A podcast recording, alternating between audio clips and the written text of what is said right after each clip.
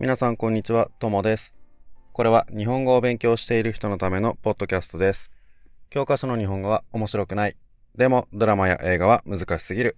そんな人のために日本語教師のともがちょうどいい日本語で話をします。テーマはリクエストもできます。リクエストがある人は SNS とかメールとかでメッセージをください。リクエストするときは、えー希望のレベルも一緒に教えてください。皆さんからのメッセージ待ってます。さあ、それじゃあ今日は前回の続きで漫画の紹介です。今日紹介する漫画は異世界ものでいこうと思います。異世界の異は異なるっていう字ですね。別のとか違うとかそういう意味ですけど、今この自分たちが住んでいる世界と別の世界の話です。最近この異世界ものがすごく多くて、本屋とかに行くと異世界コーナーとかができて、できてたりします。この異世界ものってどんなものかっていうと、まあ文字通り異世界を舞台にした漫画なんですけど、最近多いのは、舞台は異世界なんだけど、でも主人公が今いるこの自分たちの世界、この地球ですね。ここから別の世界に行ってしまったっていう、そういう話がとても多いです。そうじゃないのもあるんですけどね。まあ最近の流行りというか多いのが、その異世界に行ってしまうっていうものですね。この異世界ものって始まり方は大体みんな同じです。あの、普通に生活してる人が、なんか突然事故とかで死んでしまって、で、目が覚めたら違う世界にいたっていう、そういう始まりが多いです。死んでから目が覚める前に、ちょっと別の場所で神様と話をするパターンってのも多いですね。よくあるのが、その、えっ、と、別の世界に生まれ変わるんですけど、まあ大体死んでから別の世界に行って、そして、えーあの、生まれる前の子供とかに変わって、そして、そこから新しい人生を始めるっていう、そういうパターンなんですけど、でも、生まれる前に、別の世界から転生してるから、あ、転生っていうのは、その別の場所に行ってもう一回生まれ変わることなんだけど、その新しい世界に転生するから、その時に、神様が特別な力をサービスしてくれることっていうのが結構多いです。だから、あの、生まれ変わるんですけど、生まれた時から、すごく頭が良かったり、力が強かったり、魔法が使えたり、っていうような、そういう特別な人が主人公になります。さあ、それじゃあこの異世界もののおすすめをいくつか紹介したいと思います。まず一つ目。これはアニメとか、あとはゲームとかいろんなものになってるかな多分異世界ものの中ですごい有名だと思うんですけど、転生したらスライムだった件という漫画があります。これもともとは漫画じゃなくて小説だったんですけど、あの、今はね、漫画でも、まあ漫画とかアニメとかいろんなものになってて、俺は小説は読んだことないんですが、漫画は読んでます。で、じゃあこれがどんな話なのかっていうと、本当にタイトル通りで、転生、まあ日本にいる人が一回死んでしまって、そして別の世界でもう一回生まれ変わるんですけど、その転生した時に別の世界に行ったら人間じゃなくてスライムだったっていうそういう話です。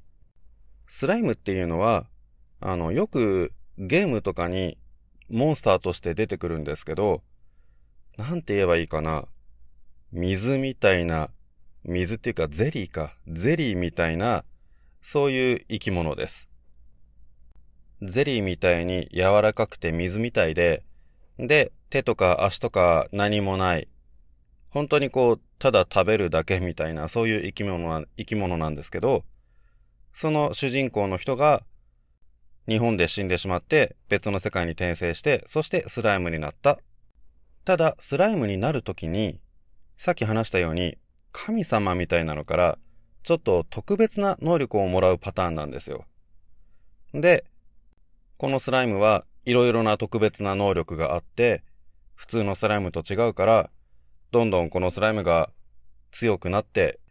そして最後には自分の国を作って、そして仲間たちといろいろなことをやっていくっていう、そういう話です。もともとスライムっていうのは、どんなゲームでも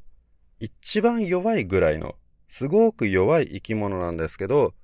でもそのスライムがどんどん強くなっていくっていう、そういうギャップが面白い話ですね。この漫画は転生するときにすごく強くなるパターンなんですけど、でも転生するときに全然強くならないパターンもあります。これももともと小説だったものが漫画になった話なんですけど、こっちは反対にね、俺はあまり漫画を読んでなくて、小説の方を読んでるんですけど、リ・ゼロから始める異世界生活という漫画です。ちょっと長いタイトルなので、短くしてリゼロっていう風に言われてます。このリゼロっていう漫画は、えー、主人公が強くないんです。大体異世界ものって主人公がめっちゃくちゃ強くて、それでいろんな問題を解決していくっていう話が多いんですけど、このリゼロの主人公は普通の人で、魔法も使えないし、あの、剣とかそういう武器も使えないし、本当に普通の人。ただ一つだけ特別なところがあって、それは何かというと、死んだら時間を戻してもう一回やり直すことができる。そういう力があります。だから、このリゼロの面白いところは、主人公が何回も死ぬんです。死ぬけど、でも、えー、また時間を戻してやり直して、そしてその度にいろいろな問題を、えー、力はないから、強くないから頭を使って、そして解決していくっていう、そこが面白いところですね。まあ正直リゼロは俺は漫画よりも元の小説の方が面白いかなと思うんですけどね。ただ小説の方は結構、あの、人が死ぬ話なので、グロテスクな表現とかがちょっとあるかなと思うので、まあそういうね、えー、痛いとか、えー、そ、そういう表現がね、苦手な人はちょっと気をつけてください。話としてはね、すごく面白いです。さあ、それじゃあもう一つ異世界もの。これは転生じゃなくて、普通の世界と異世界が繋がっているっていう話です。タイトルは、異世界居酒屋ノブです。これは、普通の、あの、自分の世界、地球と異世界が繋がっているドアがあって、そして、そのドアを通ると、向こう側は異世界、こっち側は自分の世界っていうところがあって、そして、そのドアの向こう側、異世界に普通の日本人の普通の居酒屋を作るっていう、そういう話です。そしてこの話の面白いところは何かっていうと、異世界なんだけど、別に、あの、魔法を使ってモンスターと戦ったりはしません。居酒屋でただ話をしながらご飯を食べるだけなんですけど、日本の料理を異世界の人が食べる、そしてその時の反応を見るっていうのが面白いところです。日本独特の料理とか、あの、食材の使い方とか、それがね、あの、異世界の人にとってはとても珍しくて新鮮で、日本人にとっては当たり前の料理なんだけど、でもそれを食べた時の反応がすごく面白いんです。こんなの初めて見たとても美味しいって言ってみんながびっくりして食べるんです。とにかく日本にあるものは全部珍しいから、生ビール飲むだけでみんなびっくりします。なんだこれは美味しいって言って。それがね、あのー、この漫画の面白いところですね。この漫画の面白いところは、その異世界の人たちが日本の食べ物を見てびっくりするっていうそういうとこだと思うんですけど、もしかしたらこれは異世界の人たちの反応と外国人が初めて日本に来ていろんなものを見た時の反応とが同じかもしれませんね。だから外国人の人はもしかしたらあの、面白いっていうか、すごい共感できるかもしれませんね。ああ、わかる。俺もそう思ったっていうような、そんな話があるかもしれません。なので、この漫画は日本人が読むのと外国人が読むのとでは、またちょっと面白さが違うかもしれません。はい。ってことで今日は、とりあえず3つね、異世界の漫画を紹介しました。今日3つだけですけど、最近異世界ものの漫画ってすっごく多いので、日本にいる人は本屋とか、あとは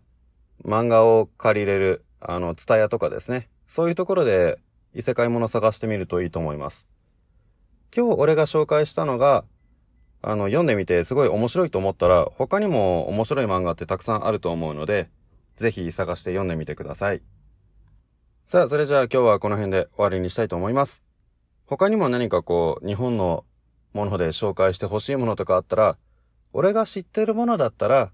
いろいろ紹介できると思うので、なんかリクエストがあったら、えー、ぜひメッセージを送ってください。それじゃあ、さようなら。